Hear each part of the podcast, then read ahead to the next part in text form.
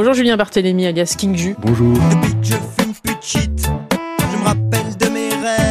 Avec euh, Stéphane Bélanger et Jean-Paul Michel, vous êtes l'un des membres fondateurs hein, du groupe français euh, Stupéflip, né en 2000, donc il y a 23 ans, ça passe super vite. hein. Ah oui. Vous avez la particularité d'être un groupe dans lequel chaque musicien euh, a plusieurs pseudonymes. L'envie est que chacun puisse interpréter plusieurs personnages au sein d'une entité que vous avez appelée le, le Crew, créé en 72 et dont le but est de terroriser la population et d'instaurer une nouvelle ère, l'ère du stup. Vous êtes indéfinissable en résumé, voire indomptable. Vous aimez mélanger les styles et vos inspirations, vos compositions aussi, albums. Il y a du rock, des riffs énervés, parfois insolents, du hip-hop. Il y a du punk californien, des bruits bizarres, parfois de la variété, de l'électro, de la pop. Votre premier album éponyme et le titre Je fume plus de shit ont marqué vos débuts et votre furieuse envie de dire des choses, n'en déplaise d'ailleurs à celles et ceux qui ne partageaient pas vos convictions. Ce sont d'ailleurs vos convictions hein, qui ont toujours régulé votre parcours en plus de votre écriture. Aujourd'hui, vous sortez euh, non pas un nouvel album, mais une bande originale, Parenthèse, et son titre, euh, ou le premier long métrage de Bernard Tanguy, c'était en 2016. C'est une nouvelle proposition, un autre travail que celui de servir un film. Oui, oui, en fait, je viens de l'image, je viens du graphisme. Euh,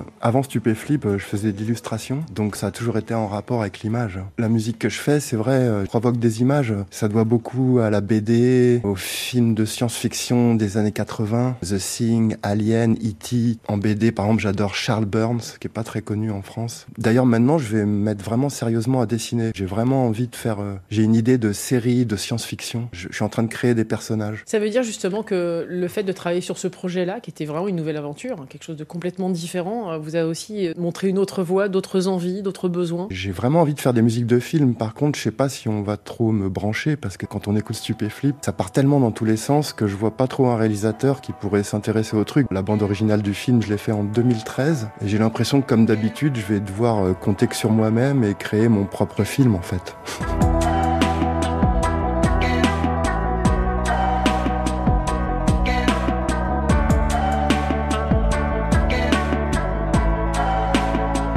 C'est aussi votre patte, King Ju, de pouvoir apporter autre chose. Et j'ai l'impression que vous aimez vous bluffer vous-même. Effectivement, euh, j'essaie toujours de faire mieux et de me surprendre, sinon ça a aucun intérêt. Si c'est pour refaire la même chose à chaque fois. Enfin, l'album Stup Forever, qui est sorti il y a un an, est plus tourné vers le hip-hop des années 90 parce que c'est vraiment ce qui m'a. C'est un peu le choc de ma vie euh, musicale. Donc c'est le point de départ. Point de départ pour le dernier album. Et avant Stupéflip, c'est vrai que c'était quand même un peu plus mutant. Le dernier album est plus boom bap, boom boum boum boum bap.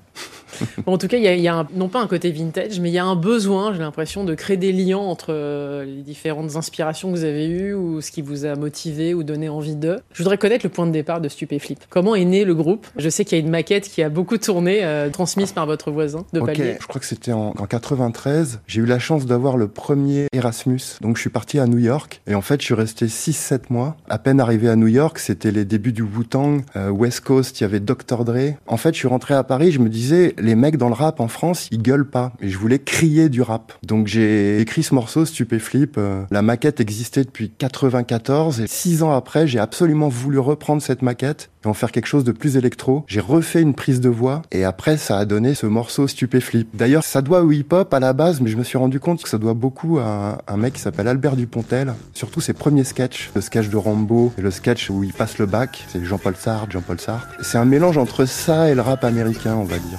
Ah,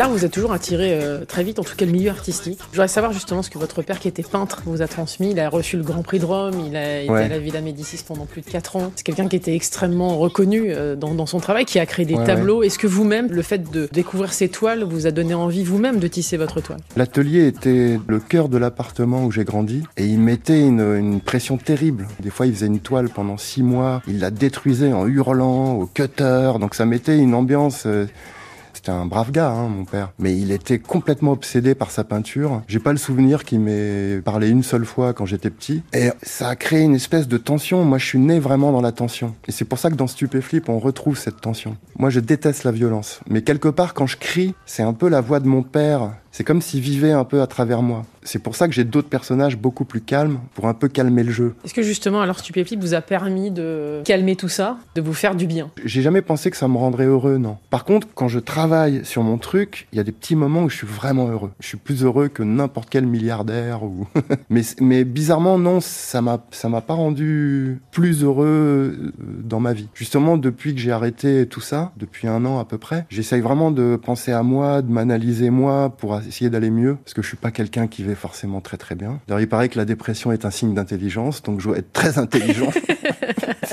Ce qui est important surtout, c'est de ne pas trop sombrer dans cette dépression. Exactement, mais je pense que c'est important aussi de se poser des questions. C'est vrai qu'on vit une période qui est quand même euh, hyper anxiogène. En tout cas, avec Stupéflip, la forme est des fois un peu dure, un peu sombre, mais on sent qu'il y a quand même quelque chose de positif. Voilà. On vous a toujours euh, vu avec un masque, King Ju. Euh, là, vous avez un bonnet et des lunettes noires. Un bonnet, ouais. Est-ce que Ah, Vous avez un vrai bonnet là. est-ce que c'est aussi une façon d'affronter le monde, Ah non, le regard le- des autres ou... Le coup d'être masqué, c'est un jour on me dit mais pourquoi vous êtes masqué? Votre masque il fait peur. Moi, ce qui me fait peur, c'est surtout ceux qui montent leur tête, quoi. Parce qu'il y a un tel ego chez les artistes. euh, Enfin, moi, je trouve ça terrifiant, quoi. Enfin, j'ai pas envie qu'on me reconnaisse dans la rue. Des fois, on me reconnaît à la voix. Il y a pas longtemps, j'étais dans une friperie et en m'entendant parler, un mec est venu me voir, qui m'a dit vous êtes King Ju. Euh, Bon, voilà. Mais des fois, bizarrement, j'aimerais qu'on me reconnaisse. Comment vous l'avez vécu cette notoriété, euh, le, fait que le public vous ait adopté? Moi, comme je fais plus de concerts, je, rega- je regarde un peu les commentaires et c'est vrai qu'il y a des gens que ça a vraiment aidé et, euh, et ça, c'est hyper gratifiant. Maintenant, je dirais pas qu'il y a vraiment une notoriété sur Stupéflip. Hein. Si vous allez dans- une fête de jeunes, euh, sur 10 personnes, il y en a trois qui connaissent et un qui est fan, quoi. C'est pas énorme. Et en même temps, j'ai tout fait pour que ça devienne pas trop gros non plus. Parce que franchement, si c'était devenu trop gros, je pense que je l'aurais super mal vécu, quoi. Et si j'avais continué les concerts après 2013, ça serait devenu vraiment gros. Stupéflip, ça draine des choses tellement profondes des fois et tellement dures que de toute façon, si j'avais eu la grosse notoriété, ça serait me revenu comme un boomerang dans la gueule. C'est-à-dire, je fais très attention à ça. Dans cette BO, justement, il y a cette difficulté de vieillir. C'est ça le thème du film. Ouais, ouais, c'est ce ouais. qui vous a séduit. Et comment vous vivez, vous, euh, le temps qui passe? Le temps qui passe, euh, pour moi, le temps, c'est, ça fait des années que j'ai l'impression d'être dans une espèce de lessiveuse qui tourne comme ça. Et je suis complètement perdu, comme la majorité des gens. hein. Mais je suis content parce que je tombe pas dans l'aigreur. Euh, Souvent, en vieillissant, on a tendance à devenir un peu con et aigri. Et c'est pas mon cas. Enfin, j'espère. Dans cette BO, il y a un côté très hypnotique, très allégé. Il y a de l'oxygène, l'impression de s'envoler, en fait. C'était Ouais, ouais. le but, ça aussi. Alors, Bernard, il avait déjà fait son court métrage. Bon, j'avais compris que ça se passait à la mer. Alors, en fait, j'avais pas toutes les images, mais j'ai essayé de faire une musique assez, finalement, un peu aquatique, un peu années 70. Lui, ce qu'il aime dans Stupéflip, c'est tous les longs morceaux qu'il y a à la fin de chaque album, qui sont assez rock progressif, en fait, qui ressemblent un peu à Pink Floyd ou à des trucs d'un dessin animé qui s'appelait Watu Watu. Voilà, oui. Watu Watu, il y avait une musique comme ça, aquatique, ou Chapi Chapeau. euh. Oui, il y a un, bah, un côté très 70, aquatique, la mer, le soleil, euh, voilà. Et il y a d'ailleurs des petits bouts de son comme ça dans Stupéflip, et c'était pour contrecarrer l'univers qui est quand même assez sombre et dur, quoi. Que vous a apporté euh, Stupéflip depuis le début, en 23 ans? Euh, payer le loyer. Parce que franchement, avant Stupéflip, j'ai galéré 6-7 ans, mais vraiment galéré. Donc je sais ce que c'est que la galère. Et je suis arrivé dans ce milieu-là, j'avais 33 ans. Donc euh, ouais, ça bah, ça m'a apporté de oui d'en vivre. C'est terrible, hein. c'est terre à terre, mais c'est vrai.